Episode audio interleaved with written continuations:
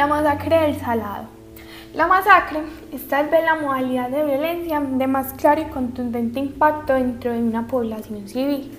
La del Salado hace parte de los hechos donde se mostró la más notoria y sangrienta violencia masiva perpetrada por los paramilitares en Colombia entre los años de 1995 y 2005.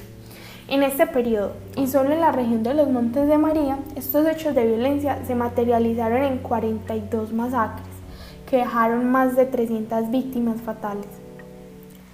El Salado es un corregimiento del Carmen de Bolívar ubicado a 18 kilómetros de la cabecera municipal, por una trocha que con frecuencia se convertía en un lodazal. Aún así, en una tierra promisoria con 5.000 habitantes urbanos y otro tanto en las veredas que soñaba crecer un poco más para alcanzar la anhelada categoría de municipio, lo que significaría mayor inversión pública el salado. Además, se había convertido en una especie de oasis agrario, rodeado de arroyos y cerros verdes, en medio de una geografía adusta y desértica y de la inmensa pobreza de los montes de María que atraviesan los departamentos de Bolívar y Sucre. Lo que hizo que la guerrilla se interesara en el salado fue dicha prosperidad. Los frentes 35 y 37 de las FARC hostigaban con frecuencia a la decena de policías mal armados que intentaban defenderse hasta que un día vino un helicóptero y dejó a los pobladores a la suerte de la guerrilla. Aquí es donde empieza una serie de extorsiones por parte de las FARC a los campesinos más pudientes. Santander Cohen, hijo del patriarca Eloy Cohen, se negó a pagarles y de inmediato se convirtió en objetivo militar. Cohen tenía una estrecha amistad con el teniente coronel Alfredo Perzán Barnes, un comandante del batallón de la Infantería Marina, y recurrió a él en 1995 cuando sintió que estaba acorralado en el pueblo y que la guerrilla definitivamente lo iba a matar. El coronel Persans entró al salado a rescatarlo, pero cuando salía, a solo unos minutos del pueblo, fue emboscado por los insurgentes. Murieron Cohen y Persans, el teniente Toy Pastrana y 27 infantes de marina más. Este fue uno de los mayores reverses que se tenga memoria en la Armada y esta acción dejó una marca indeleble en el Salado. Pero el, del 16 al 22 de febrero del año 2000, más de 450 paramilitares llegaron al Salado por las regiones de Sucre, Bolívar y Magdalena.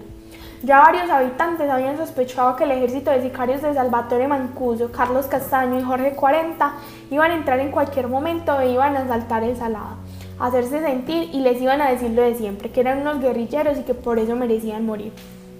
Además, el diciembre del año de 1999, un helicóptero desconocido había sobrevolado el pueblo tirando volantes con el mensaje.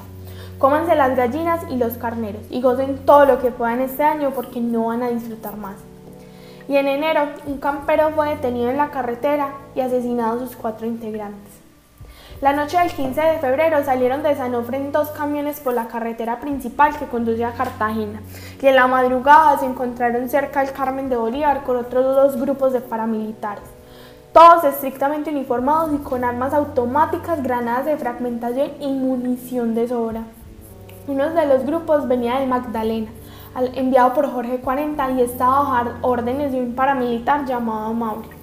El otro grupo de paramilitares venía de Córdoba al mando de 5-7 y el jefe de toda esta operación era un antioqueño conocido como H2 o Yonenado, que era cuñado de Carlos Castaño, cuya principal misión, una vez ingresar al Salado, era recoger todo el ganado que encontraran, atravesar el río Magdalena y seguramente en las sabanas de ese departamento eh, dejarlo. Además, expulsar a las comunidades campesinas y, según los paramilitares, librar a la región de ese germen comunista que sembraba en las carreteras, alias Martín Caballero, el máximo jefe de las FARC de la época. Cuando llegaron los paramilitares, lo primero que hicieron fue buscar al temido jefe de las FARC, pero cuando llegaron, este ya se había ido con su escolta. Los paras entonces siguieron su rumbo hacia el Salado, pero antes de llegar tomaron unas 30 personas en las montañas y las mataron. El 18 de febrero del 2000, a las 10 de la mañana, estos llegaron al salado y bloquearon todas las vías de acceso al pueblo. Mientras tanto, un helicóptero que volaba bajito ametrallaba las casas del pueblo.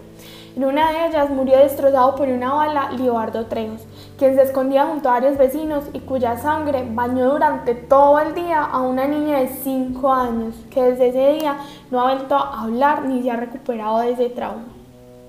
Además, tumbaron las puertas y sacaron los que quedaban hacia la cancha, al lado de la Casa de la Cultura y al frente de la iglesia.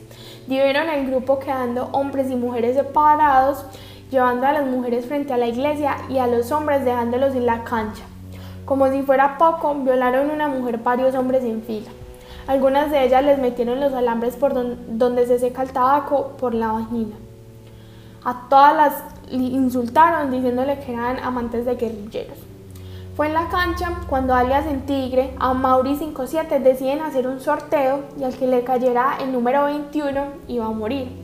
Las muertes se producían cada media hora. La gente estaba bajo el sol inclemente, de pie, y viendo cómo se llenaba de cadáveres la plaza y cómo los paramilitares festejaban su hazaña. Era un ambiente de corraleja donde las fieras tenían la ventaja y las víctimas estaban indefensas. Luego de que cada muerto caía lleno de sangre, estos tres paramilitares que se hacían llamar los Mesías porque decidían a quién salvar y a quién matar, orquestaron una melodía de gaitas y tamboras para celebrar. Sonaban los instrumentos hasta que los Mesías ordenaban, brindaban y celebraban cada que mataban a una persona y la persona que llorara o dijera algo los mataban. Prohibieron llorar y recoger a sus muertos y al caer la noche en la cancha ya yacían 18 cadáveres. El sol los inflamó y pronto los cerdos atraídos por el olor a sangre empezaron a devorarlos. Los paramilitares dieron la orden de irse a dormir a las casas. Ya muchos encontraron a sus familiares muertos en las calles o en los mismos ranchos.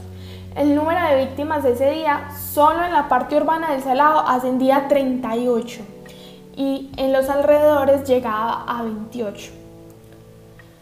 Al amanecer, los paramilitares seguían allí. Parecía una pesadilla que nunca acabaría. Parecía como si hubiesen quedado para siempre. Entonces, mordiendo el polvo, la gente sacó las mesas para poner a sus muertos. Abrieron la, iglesia y abrumaron allí a los cadáveres para salvarlos de los animales y del sol.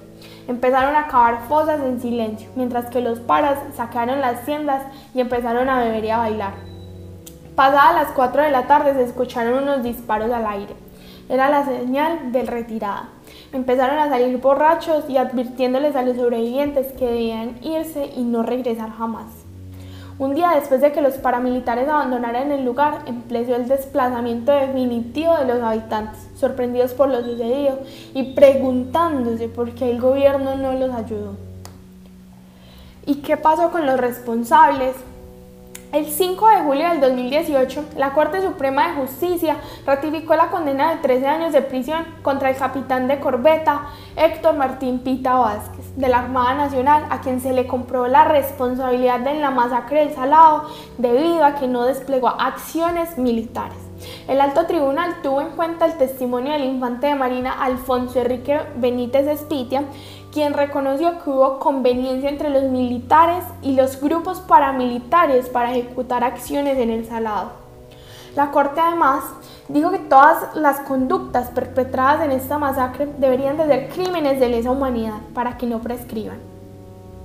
En septiembre del año 2011, Luis Francisco Robles Mendoza, alias Amauri, reconoció ante un fiscal de derechos humanos y de derecho internacional humanitario su responsabilidad en siete delitos perpetrados en ocasión de la masacre del corregimiento del Salado.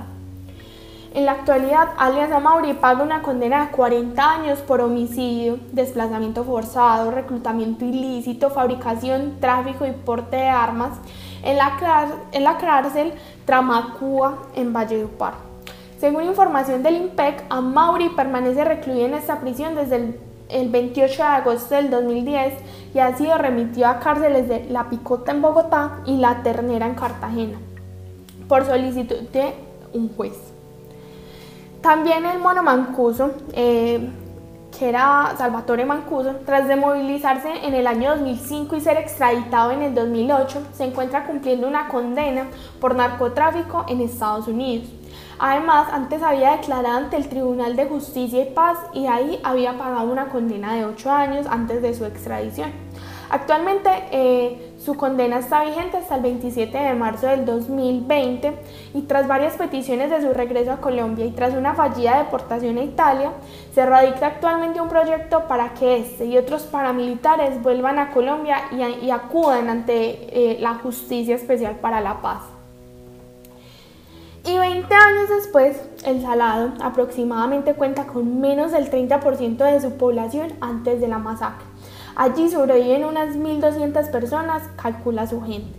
Luego del desfile de agencias del gobierno y de cooperación internacional que pasaron por ese territorio a ejecutar proyectos, poco le quedó al pueblo. Sus habitantes se sienten huérfanos y aún así los que volvieron se aferran a su tierra reclamando garantías del Estado para que una vida digna no implique irse del salado.